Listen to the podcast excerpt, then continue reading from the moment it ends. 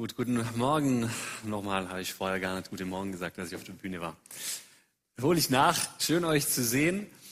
Frühlingserwachen, das ist unsere ähm, Predigtreihe, in der wir uns gerade befinden. Und äh, wir machen uns in der Predigtreihe darüber Gedanken, wie wir im Glauben wieder neu aufbrechen können, wie wir im Glauben tiefer äh, graben können, tiefer gehen können, wie sich der Glaube nochmal neu, wie die Frühlingsblume entfalten kann. Ähm, Frühlingserwachen.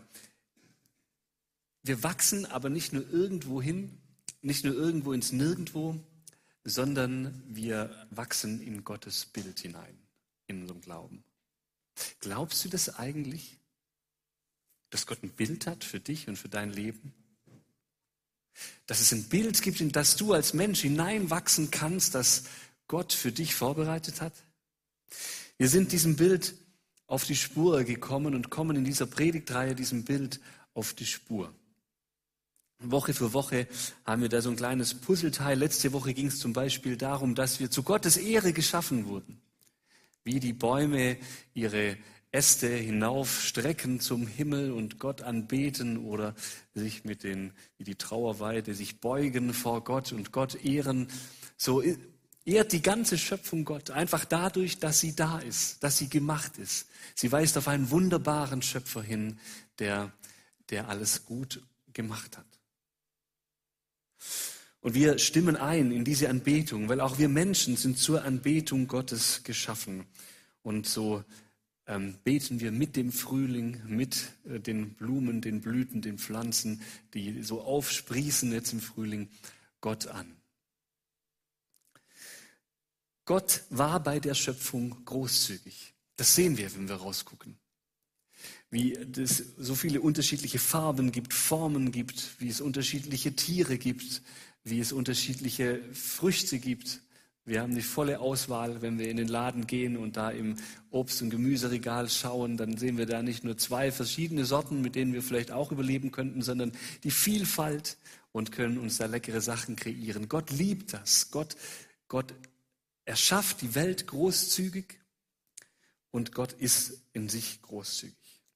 Und darum geht es auch um den heutigen Gottesdienst, um die Großzügigkeit, dass sie was Gutes ist, was Erstrebenswertes ist. Wenn wir die Bibel aufmerksam studieren, dann erkennen wir sogar, dass es etwas Göttliches ist, diese Großzügigkeit.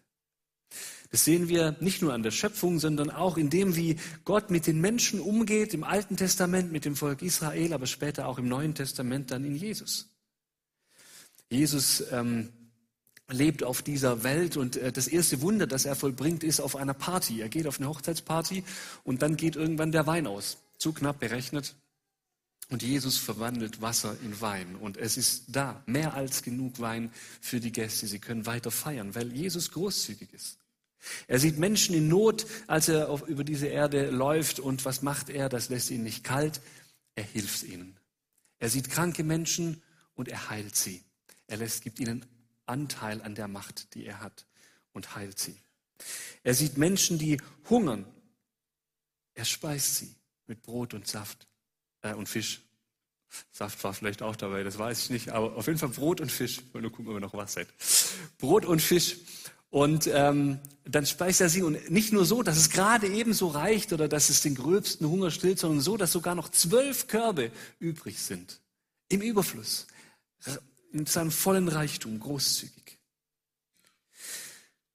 Gott ist großzügig und Jesus ist großzügig. Und ich glaube, die Krone der Großzügigkeit Jesu, die sehen wir darin, dass er am Kreuz von Golgatha für uns stirbt. Wir haben das ja vor ein paar Wochen erst gefeiert, an Karfreitag und dann drei Tage später an Ostern äh, die Auferstehung. Und 2. Korinther 8, Vers 9 formuliert das mal so. Ihr wisst ja, woran sich die Gnade von Jesus Christus, unserem Herrn, gezeigt hat. Er, der reich war, wurde arm, damit ihr durch seine Armut reich werdet. Was für eine beispiellose Großzügigkeit. Stellt euch das mal vor. Der reiche Gott, der alles hat, der vollkommen zufrieden ist, der macht sich arm, freiwillig. Im weltweiten Vergleich sind wir in Deutschland ja reich, ne, muss man so sagen. Uns geht es echt gut im Schnitt. Was müsste passieren, dass du freiwillig dich in Armut begeben würdest für andere Menschen? Was müsste passieren, dass du deinen Reichtum aufgibst? Jesus hat das gemacht. Er hat diese Großzügigkeit vorgelebt, dass er gesagt hat, ich weiß, mir geht es in dieser Zeit schlechter und ich bin bereit, dieses Leiden auf mich zu nehmen, damit die Menschen Zugang haben zum Vater, Frieden haben mit Gott, Frieden finden können mit sich selbst und mit ihrem Leben. Und wenn Gott so großzügig ist, dann ist es kein Wunder, dass die Großzügigkeit auch ein Wesensmerkmal ist für die Leute, die ihm nachfolgen.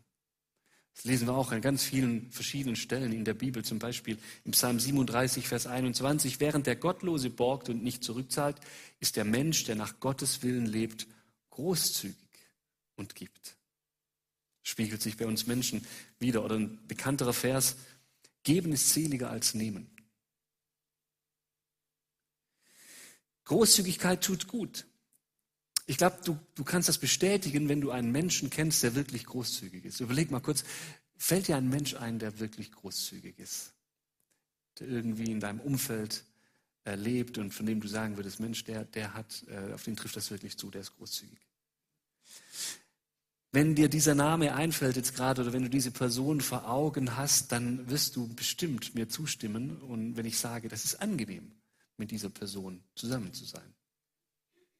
Es ist angenehm, mit einem großzügigen Menschen zusammen zu sein, weil das, das einfach gut ist. Zum Beispiel Leute, die großzügig mit ihrem Besitz sind. Ich kann mich noch erinnern, da waren wir in Wetzlar, dann ist unser Auto kaputt gegangen und irgendwie hat sich das sehr schnell rumgesprochen. Keine Ahnung, da ist der Buschfunk, der Gemeindefunk, wenn der Pastor ein kaputtes Auto hat. Und irgendwie kam dann drei Stunden später der Anruf ähm, und das Angebot von einer Person aus der Gemeinde und die hat dann gesagt, hey Timo, äh, ich habe gehört, euer Auto ist kaputt, kein Problem, ihr könnt meins haben für die nächsten Tage, bis euer Auto wieder repariert ist. Großzügigkeit tut gut. Wenn man mit solchen Menschen irgendwie zusammen lebt, sie in seinem Umfeld hat, dann, dann ist das wirklich gut, dann ist das schön. Oder bei Bring and Share, da, da spüren wir das und erleben wir das immer. Ja? Da gibt es auch diejenigen, die wirklich großzügig backen und kochen. Die machen sich Mühe. Ähm, am Samstag stehen die in der Küche und machen was wirklich Gutes und Tolles und bringen das mit und nicht nur so, dass es ungefähr nur für sie reicht oder so das Minimum, sondern so, dass sie wirklich wissen, da werden viele dabei daran satt und da mache ich vielen Menschen eine Freude. Es ist gut, solche Menschen in der Gemeinde zu haben, solche Menschen, mit solchen Menschen zusammen zu sein, weil Großzügigkeit, das spüren wir, das erleben wir, das ist was Gutes. Das tut uns gut. Jeder profitiert von der Großzügigkeit des anderen. Aber Großzügigkeit hat nicht nur was mit, mit materiellen Werten zu tun, Auto oder Geld oder, oder, oder was zu essen, sondern das geht ja noch viel weiter. Auch zum Beispiel Gastfreundlichkeit ist ein Ausdruck von Großzügigkeit. Vor einigen Jahren, da war ähm, ich meine mit meiner Frau in Amerika, dann haben wir so einen Roadtrip gemacht und dann waren wir sonntags immer, haben verschiedene Gemeinden besucht. Und dann waren wir in einer Gemeinde, eine relativ große Gemeinde, ich schätze ungefähr 800 Leute, die da waren an diesem Ostersonntag. Und dann saßen wir da drin, dachten, ja, große Gemeinde, da geht man eh unter, ist anonym, ist okay und so. Und dann sind wir da drin gesessen, haben den Gottesdienst gefeiert. Und schräg vor uns, da saßen so Leute, die kamen nachher auf uns zu. Und dann haben sie sich vorgestellt und ähm, gefragt, wer wir sind. Und dann haben wir gesagt, ja, wir sind hier aus ähm, äh, Tourists from Germany. Und ähm, das haben sie sogar verstanden, in meinem gebrochenen Englisch. Und dann, dann sind die aber nicht gegangen und haben so gesagt, ach ja, dann sehen wir die ja nie wieder. Warum sollen wir in die zwei Leute investieren, die kommen jetzt an dem Sonntag und dann sind die nie wieder da? Das, diese Effektivitätsdenke hatten die nicht, sondern sie hat gesagt, hey, kommt, kommt mit, wir haben eine ganz große Barbecue-Party heute Mittag, haben noch andere Gäste eingeladen, kommt ihr auch mit und, und feiert mit uns und lasst uns Gemeinschaft haben. Weil wir sind doch Christen, wir sind Brüder und Schwestern. Und diese Großzügigkeit, die haben äh, Isi und ich sehr geschätzt und wir sind dann mit denen da hingegangen. Wir hatten leider noch einen Nachmittagstermin und mussten schnell wieder gehen. Aber das war einfach so, so wertschätzend, großzügige Menschen zu erleben. Das ist was Gutes. Das ist was Tolles. Großzügigkeit, das spiegelt sich auch in, in Zeit und Kraft wieder, die wir investieren. Unsere Gemeinde lebt ja von solchen Menschen. Überhaupt dieser Gottesdienst kann stattfinden, weil Menschen bereit sind, Zeit und Kraft zu investieren an der Technik, im Kindergottesdienstbereich. Ihr würdet heute Morgen vielleicht begrüßt. Ähm, oder im, ähm, im Infoteam nachher. Oder der Kaffee wird gekocht. Ähm, äh, wir haben nachher für Familien eine Bring-and-Share-Veranstaltung. Und äh, das muss, muss vorbereitet werden. Und so sind an diesem Sonntag über 40 Leute irgendwie im Einsatz, damit wir Gott erleben und genießen können und ein, miteinander Gemeinschaft haben können. Weil Menschen großzügig mit ihrer Zeit und ihrer Kraft umgehen. Wir brauchen das als Gemeinde. Wir brauchen das auch für die Wochenprogramme. Ja, es gibt ja Kleingruppen, es gibt die Männerarbeit, Frauenarbeit, es gibt den Putzdienst, es gibt ähm, ja, das, äh, die Kulturbühne, die gerade vorgestellt wurde und so viele andere verschiedene Veranstaltungen unter der Woche. Es ist eine Riesenorganisation, ähm, da gibt es auch Leute, die das machen. Ähm, und das geht nur, weil Menschen großzügig sind mit ihrer Zeit und mit ihrer Kraft. Und als Gemeinde sind wir nur oder können wir nur so wirksam sein, wie Menschen bereit sind, großzügig Zeit und Kraft zu investieren. Wir brauchen das. Es ist schön, mit großzügigen Menschen zu tun zu haben, die nicht immer nur diese Frage stellen, was habe ich denn davon, sondern die von der Frage geleitet werden, was hat der andere denn von meinem Einsatz? Das sind wertvolle Menschen. Und so gibt es noch viele andere Bereiche, in denen wir großzügig sein können, ja, gegenüber Menschen in Not, gegenüber Menschen, die nicht dem Mainstream entsprechen, gegenüber Menschen, die schuldig an uns geworden sind und wir ähm, können lernen, großzügig Schuld zu vergeben. Ähm, wir können auch großzügig gegenüber uns selbst sein. Auch uns selbst müssen wir manchmal vergeben. Das ist manchmal vielleicht sogar das noch Schwierigere. Aber großzügig zu sein, das tut gut und das brauchen wir in unserem Leben. Ich habe das so oft erlebt, dass Menschen großzügig in mich investiert haben. Und äh, wenn das nicht der Fall gewesen wäre, dann würde ich heute Morgen nicht hier stehen, wenn nicht Menschen in mich investiert hätten. Und ich fordere dich mal heraus, heute Nachmittag, wenn du zu Hause bist und mal ein paar Minuten Zeit hast, dich hinzusetzen, dir vielleicht was zum Schreiben zu nehmen und dann aufzuschreiben, welche Personen sich in dich investiert haben. Einfach mal, um einen Blick dafür zu kriegen, wie wichtig es ist, dass es Menschen gibt, die großzügig sind und sich investieren in andere. Und dann kannst du dir auch die Frage stellen, wenn du diese Namen auf dem Blatt Papier hast, hast du dich eigentlich bei denen schon mal bedankt? Und dann mache ich dir Mut, es zu tun. Also Großzügigkeit, das tut uns so gut. Was sind denn die Kennzeichen echter Großzügigkeit? Ein paar Impulse will ich euch weitergeben aus dem zweiten Korintherbrief. Ähm, und dieser Brief ist in eine bestimmte Situation geschrieben worden, diese, dieser Abschnitt, den wir gleich lesen. Ähm, und zwar war das so, dass die Christen in Jerusalem eine große Herausforder äh, finanzielle Herausforderung zu meistern hatten. Ähm, die sind sehr schnell gewachsen und vor allem sind sie gewachsen durch Leute aus der niedrigen sozialen Schicht. Also viele Witwen und Waisen gab es da. Und äh, diese waren arm. Und ähm, oftmals wussten sie nicht, wie sie, wie sie leben sollen, woher sie ihr Essen nehmen sollen, ihre Kleidung. Und äh, ziemlich schnell hat man da eine Diakonie ein, eingerichtet in Jerusalem, um sich um diese Menschen zu kümmern. Und ähm, da fehlte jetzt Geld und äh, diese, diese Menschen waren arm und die haben gelitten. Und Paulus hat deshalb aus den Gemeinden, die er besucht hat, ähm, Spendengelder gesammelt für diese armen Menschen. Und ähm, in diese Situation schreibt Paulus ähm, an die Korinther und er ermutigt die Korinther, sich an der Geldsammlung für die Armen zu beteiligen.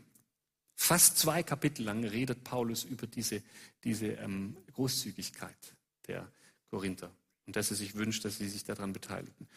Und ähm, wir lesen darüber im zweiten Korintherbrief, die Kapitel, Kapitel 8 und 9, das sind die zwei Kapitel. Und ähm, ein paar Prinzipien zur Großzügigkeit die sehen wir daraus. Zum Beispiel, erstens, Großzügigkeit passiert freiwillig. Ich lese mal aus ähm, 2. Korinther Kapitel 8. Ich sage das, also mit der Geldsammlung, nicht um euch einen Befehl zu erteilen. Wenn ich darauf hinweise, mit welchem Eifer andere sich einsetzen, dann nur, um auch euch Gelegenheit zu geben, die Echtheit eurer Liebe unter Beweis zu stellen. Später formuliert Paulus das so, eine bereitwillig gegebene Gabe ist Gott willkommen. Also bereitwillig gegeben. Er sagt es nicht, um einen Befehl zu erteilen. Er will schon, dass sie das freiwillig machen. Zeit, Geld und Kraft zu investieren, das ist nichts, was wir nur widerwillig tun sollten, weil wir es müssen. Streng genommen müssen wir das gar nicht. Streng genommen, wenn wir die Bibel so lesen, ähm, dann wird man sogar als Geizhals in den Himmel kommen. Wir müssen das eigentlich gar nicht. Gott will nicht das selbstgerechte Werk, das ausschließlich aus einem lustlosen Pflichtgefühl erwächst, nach dem Motto, ja, wie viel muss ich denn geben, damit du zufrieden bist, Gott? Was ist das, was ich so geben, minimal geben muss, dann, damit ich ein gutes Gewissen haben kann? So, nach dem Motto Paulus, jetzt nenn mir doch mal einen Betrag. Wie viel muss ich geben? Oder nenn mir doch mal ein Zeitkontingent. Wie viele Stunden pro Woche muss ich investieren in andere Menschen, damit ich sagen kann, okay, kann man abhaken. Jetzt bin ich großzügig genug. Zu wie vielen Menschen muss ich denn großzügig freundlich sein? Wie vielen Menschen muss ich großzügig vergeben? Wie vielen Menschen muss ich großzügig lieben, großzügig gnädig sein? Sag doch mal eine Mindestanzahl, Paulus. Ich glaube, Paulus würde dann zurückfragen, wie viel willst du denn geben? Wie viel willst du denn geben? Was willst du denn sonst mit deinem Leben machen? Wohin willst du deine Zeit und sonst investieren? Der Maßstab aus Vers 8 ist, wie groß ist deine Liebe zu den Menschen? Das ist die Motivation, die dahinter steckt. Wie sehr liebst du die Menschen? Und dann verweist Paulus auf Jesus. Wir haben den Vers vorher schon gelesen. Ihr wisst ja, woran sich die Gnade von Jesus Christus, unserem Herrn, gezeigt hat. Er, er, der reich war, wurde arm, damit ihr durch seine Armut reich werdet. Das ist ja was, das war nicht nur früher, das haben nicht nur die Menschen früher erlebt, ähm, sondern das erleben wir ja heute noch. Das, was Jesus damals getan hat, das hat Auswirkungen auf unser heutiges Leben. Und wie großzügig Jesus war, das lässt sich an fast jeder Seite des Neuen Testamentes und, und, und der Evangelien äh, zeigen. Zum Beispiel auch an dem Gleichnis vom verlorenen Sohn. Ihr kennt das Gleichnis vielleicht. Ja, da haut der Sohn ab und sagt zum, zu seinem Vater, Papa, ich brauche mal mein Erbe. Und dann zahlt er ihm das aus und er geht weg und er verprasst das Ganze. Und dann kommt er irgendwann wieder zurück, weil er nichts mehr hat und verzweifelt ist. Und dann kommt er zu seinem Vater. Und dann will er eigentlich der Diener sein von seinem Vater. Aber der Vater, der rennt ihm entgegen und umarmt ihn, fällt ihm um den Hals und sagt, du bist mein Sohn. Schön, dass du wieder da bist. Und du sollst an meinem Tisch sitzen. Das heißt, du bist wieder am, am Tisch der Familie. Du wirst hier wieder aufgenommen. Du bleibst der Sohn. Und du kriegst den Siegelring wieder. Das heißt, du bekommst noch ein Erbe. Wie viel Großzügigkeit kommt da zum Ausdruck? Und ähm, wenn ihr das Gleichnis kennt und schon mal eine Predigt darüber gehört habt, und das ist ja einer der beliebtesten Gleichnissen, über die gepredigt wird, dann wisst ihr, dass wir die, der verlorene Sohn sind oder die verlorene Tochter. Du bist der verlorene Sohn oder die verlorene Tochter. Und Jesus schließt dich und der Vater schließt dich in seine Arme und heißt dich willkommen. Egal, was du an Sünde getan hast. Er ist bereit, dir zu vergeben. Und diese Gnade, diese Großzügigkeit, die, das ist nicht nur eine Geschichte, die damals in der Bibel, die man da nachlesen kann und die theoretisch für irgendwelche Menschen oder besonders schlimme Menschen gilt, sondern die gilt ja dir und mir persönlich. Du und ich, wir haben Großzügigkeit Gottes erlebt. Oder die ganze Geschichte mit Petrus, die ist auch so beeindruckend. Als Jesus gefangen genommen wurde und er die, die, die schwierigste Zeit seines Lebens begann. Ja, also er wurde dann verhört, er wurde geschlagen, ausgepeitscht, ähm, später am Kreuz starb er einen qualvollen Tod. Diese schlimme, schlimme Phase kam. Und Petrus hat ihn in dieser Situation dreimal verleugnet. Dreimal gesagt, mit dem habe ich nichts zu tun, den kenne ich gar nicht, mit dem will ich nichts zu tun haben. Dreimal. In dieser schwersten Stunde. Und menschlich gesehen hätte Jesus nach seiner Auferstehung zu diesem Verrat eigentlich sagen müssen, Petrus, du hast jetzt den Bogen überspannt, jetzt ist Schluss. Du hast mich verraten in der Situation, in der es mir am dreckigsten ging. Du hattest nicht den Mumm dazu, zu mir zu stehen. Im Gegenteil, du bist nicht einfach nur dann rausgegangen, sondern du hast mich sogar verleugnet. Und wenn du schon unter dem Druck zusammengebrochen bist, wie soll dann das werden, wenn du später mal eine Gemeinde baust, die verfolgt werden wird? Und eigentlich hätten wir verstehen können, wenn Jesus sagt, ich verwerfe dich. Mein Plan mit dir, den begrabe ich. Diese ganze Geschichte mit Petrus, auf diesem Felsen will ich meine Gemeinde bauen, die, die streichen wir wieder. Ich nehme jetzt Johannes oder jemand anders. Aber Jesus ist anders.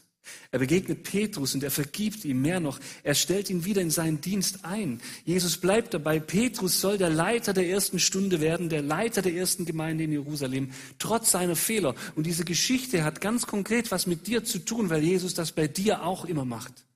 Und bei mir auch. Und obwohl wir Christen sind und obwohl wir Jesus nachfolgen und obwohl ich Pastor bin, passiert das immer wieder, dass ich wie Petrus versage. Und wenn du ein bisschen eine Zeit lang mit Jesus unterwegs warst, dann kennst du das auch. Und Jesus nimmt dich wie Petrus wieder an. Und eigentlich interessiert ihn nur eine Frage, die Petrus auch stellt. Jesus stellt sie Petrus und fragt, liebst du mich? Petrus, liebst du mich? Und dann beantwortet Petrus diese Frage mit Ja und es geht weiter. Und so profitierst du von der Großzügigkeit Jesus. Jesu, ich behaupte jeden Tag, wenn du so bist wie ich, wenn du noch heiliger bist, vielleicht jede Woche, jeden Monat. Aber du brauchst Jesus und diese Vergebung und diese Großzügigkeit. Und das ist das, das Fundament, aus dem ein großzügiges ähm, Leben erwächst. Weil wir selber erkennen, wir sind angewiesen auf die, Groß, der, auf die Großzügigkeit von Jesus. Du und ich, wir hätten ja nicht den Hauch einer Chance ohne die Vergebung Jesu. Wir hätten nicht die Hauch einer Chance. Wir können ihm nichts zurückgeben, Jesus, sondern er investiert in uns, ohne dass wir ihm was zurückgeben können. Und darüber hinaus wissen wir, dass die ganze Großzügigkeit Gottes auch ein Ziel hat, nämlich die vollständige Wiederherstellung im Himmel, bei ihm. Und das steht uns auch bevor. Diese Großzügigkeit ist uns verheißen, die haben wir schon, auch wenn wir jetzt noch nicht in ihr leben. Aber das kommt nach dem Tod auf dich zu, wenn du an ihn glaubst und ihm nachfolgst. Dieses großzügige Geschenk, das du dir nicht verdient hast. Nirgends sonst ist die Großzügigkeit so greifbar und so groß wie in der Gegenwart Gottes. Und wenn du nah bei Gott bist, dann erlebst du diese Großzügigkeit. Raya hat es vorgelesen, diesen Vers, äh, äh, wenn wir als Rebe nah am Weinstock bleiben, an Jesus, dann bekommen wir das, diese Großzügigkeit. Und das verändert uns. Je mehr wir in dieser Nähe Gottes sind, desto mehr werden wir uns bewusst, wie sehr er uns beschenkt hat und desto mehr werden wir wie er. Großzügigkeit ist nämlich kein ähm, Gebot, sondern ein Wesenszug. Großzügigkeit ist nichts, das wir tun müssen, sondern etwas, das wir sein können. Das ist sogar im deutschen Sprachgebrauch so, ja, wir großzügigen nicht, das ist kein Verb, das gibt's nicht, sondern wir sind großzügig. Das hat etwas mit unserem Wesen zu tun. Also Großzügigkeit ist nicht die Abwesenheit irgendwie von Geiz und auch nicht ein zerknirschtes Abgeben von Zeit, Geld, Kraft oder was auch immer, irgendwas, was im Bereich der Werke ist, weil man ja irgendwie eingesehen hat, dass das gut ist, sondern Großzügigkeit ist ein Charakterzug. Das ist etwas, das in uns wächst und reift. Etwas, das der Heilige Geist in uns wirkt, weil es gut ist, weil es Gottes Charakter entspricht. Und ich glaube, uns fällt Großzügigkeit deshalb oft so schwer, weil wir es als Gebot Gottes sehen. Und wenn wir uns dann abmühen und denken, manche müssen das machen und eigentlich ist es gut und wie mit allem, was man nur deshalb tut, wenn man es eigentlich tun muss, wird es dann zum Kampf und Krampf. Ja, meine Frau und ich, wir haben ja zwei Kinder, der Lenny und die Nora.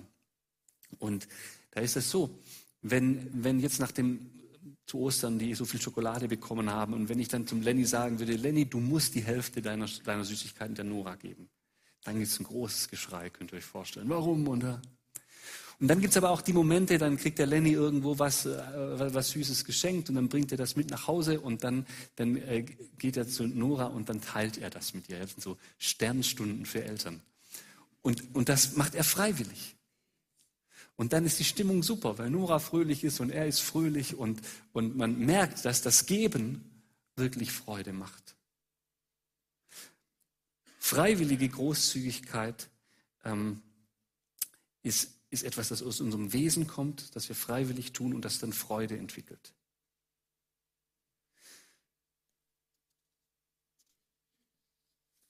Und da merken wir auch, dass sich unsere Werte verändert haben. Vielleicht hast du das auch schon mal beobachtet, dass Geld, Kraft und Zeit für sich, also die Zeit, die man nur für sich nimmt, dass das bei großzügigen Menschen einen anderen Stellenwert hat. Nicht, dass man das alles nicht bräuchte, man braucht trotzdem Zeit, man braucht auch Kraft, auch Zeit für sich und man braucht auch, auch Geld, man braucht das alles. Ähm, aber der Stellenwert ist ein ganz anderer bei großzügigen Menschen. Wenn mein Herz an Geld hängt, wenn mein eigenes Wohlergehen mir das Allerwichtigste ist und wichtiger ist als die Not und das, das äh, Glück anderer, werde ich kaum ein wahrhaft großzügiger Mensch werden. Das werde ich nicht. Und deswegen brauche ich diese verändernde Nähe Gottes, die meinen Charakter ändert und meine Werte ändert. Es geht dann mit der Zeit nicht mehr nur um mich selbst, sondern auch um andere. Das ist die Frucht, die wächst, wenn wir in Jesus bleiben. Der andere wird zumindest für eine Zeit lang wichtiger als du selbst. Dann entsteht wahre Großzügigkeit. Und deshalb ist diese Großzügigkeit bei Paulus sehr stark verknüpft mit der Beziehung zu Jesus. Und dann, wenn man freigebig ist in diesem Sinne, dann kommt der Segen der Freigebigkeit. Paulus schreibt, denkt daran, wer wenig sät, wird auch wenig ernten und wer reichlich sät, wird reichlich ernten. Jeder soll für sich selbst entscheiden, wie viel er geben möchte und soll den Betrag dann ohne Bedauern und ohne Widerstreben spenden. Gott liebt den, der fröhlich gibt. Er hat die Macht, euch mit all seiner Gnade zu überschütten, damit ihr in jeder Hinsicht und zu jeder Zeit alles habt, was ihr zum Leben braucht und damit ihr sogar noch auf die verschiedenste Weise Gutes tun könnt. Er wird euch in jeder Hinsicht so reich beschenken, dass ihr jederzeit großzügig und uneigennützig geben könnt. Und wenn wir dann eure Spende überbringen, werden die, die sie empfangen, Gott danken. Ihr seht also, dieser Dienst, der zur Ehre Gottes getan wird, trägt nicht nur dazu bei, die Nöte der Gläubigen in Jerusalem zu lindern, sondern bewirkt noch weit mehr, indem er zu vielfachem Dank gegenüber Gott führt. Freigebigkeit ist ein großer Segen. Für mich selbst, für den, den ich beschenkte und für die Leute, die das sehen und darüber Gott preisen. Es gibt so ein Prinzip von, von Saat und Ernte. Das ist das, dieser erste Vers, den wir gelesen haben. Wer wenig sät, wird, sät, wird wenig ernten und wer viel sät, wird viel und reichlich ernten. Wenn du großzügig investierst, dann bekommst du auch großzügig zurück. Das ist die Verheißung, die dahinter steckt. Manchmal werden diese Verse äh, missverstanden. Ja? Also das ist keine Anlagestrategie. Also du kannst nicht sagen, ich gebe äh, der Gemeinde 500 Euro und dann bekomme ich in einem Monat 1000 zurück oder so. Oder nächstes Jahr. So ist das nicht. Es gibt hier nicht dieses Wohlstandsevangelium, wo man sagt, du wirst ein reicher Mensch, je mehr du Gott gibst, also finanziell gesehen. Ich kann dir deswegen nicht versprechen, dass du materiell reich wirst, wenn du dieser Gemeinde spendest. Ich kann dir nicht versprechen, dass du reich wirst, wenn du großzügig Zeit und Begabung in die Gemeinde investierst, wenn du Leute einlädst, großzügig mit Vergebung bist. Aber wir lesen hier, es gibt schon eine Verheißung der Großzügigkeit. Wir werden mit seiner Gnade überschüttet werden, schreibt Paulus. Wir werden mit seiner Gnade überschüttet werden. Und wenn du da mal ein bisschen drüber nachdenkst, was das bedeutet, und ähm, dann wirst du sehen, wie wertvoll das ist, wie gut das ist. Dass das besser ist als alles andere. Wir werden mit der Gnade Gottes überschüttet. Es kommt etwas zurück, etwas, das viel tiefer geht als materieller Wohlstand. Etwas, das auf einer viel tieferen Ebene Befriedigung und inneren Frieden schenkt. Etwas, das auf einer ganz anderen Ebene reich, macht. Das Leben wird reich. Glaubst du das? Wir brauchen den Glauben, dass Gott uns versorgt. Wenn wir zum Beispiel Freizeit investieren, brauchen wir den Glauben, dass Gott uns trotzdem die nötige Erholung schenkt, die wir dort bekommen hätten und die nötige Zufriedenheit. Wenn wir Geld investieren, brauchen wir den Glauben daran, dass Geld nicht das Wichtigste ist und nicht glücklich macht. Egal, was wir großzügig investieren, wir brauchen den Glauben, dass Gott für uns sorgt und das Beste für uns tun will. Manchmal passiert das schon, dass Gott denen, die gut mit Geld umgehen ähm, und gut in das Reich Gottes investieren, auch finanziell Segen schenkt, damit sie das noch mehr tun können, weil die, die sich bewährt haben. Aber das ist keine Garantie. Und manchmal ist das auch so, dass Gott Leute, die sich einsetzen für sein Reich, dass er die noch mehr begabt, weil er weiß, da lohnt sich das. Die setzen das auch wirklich ein.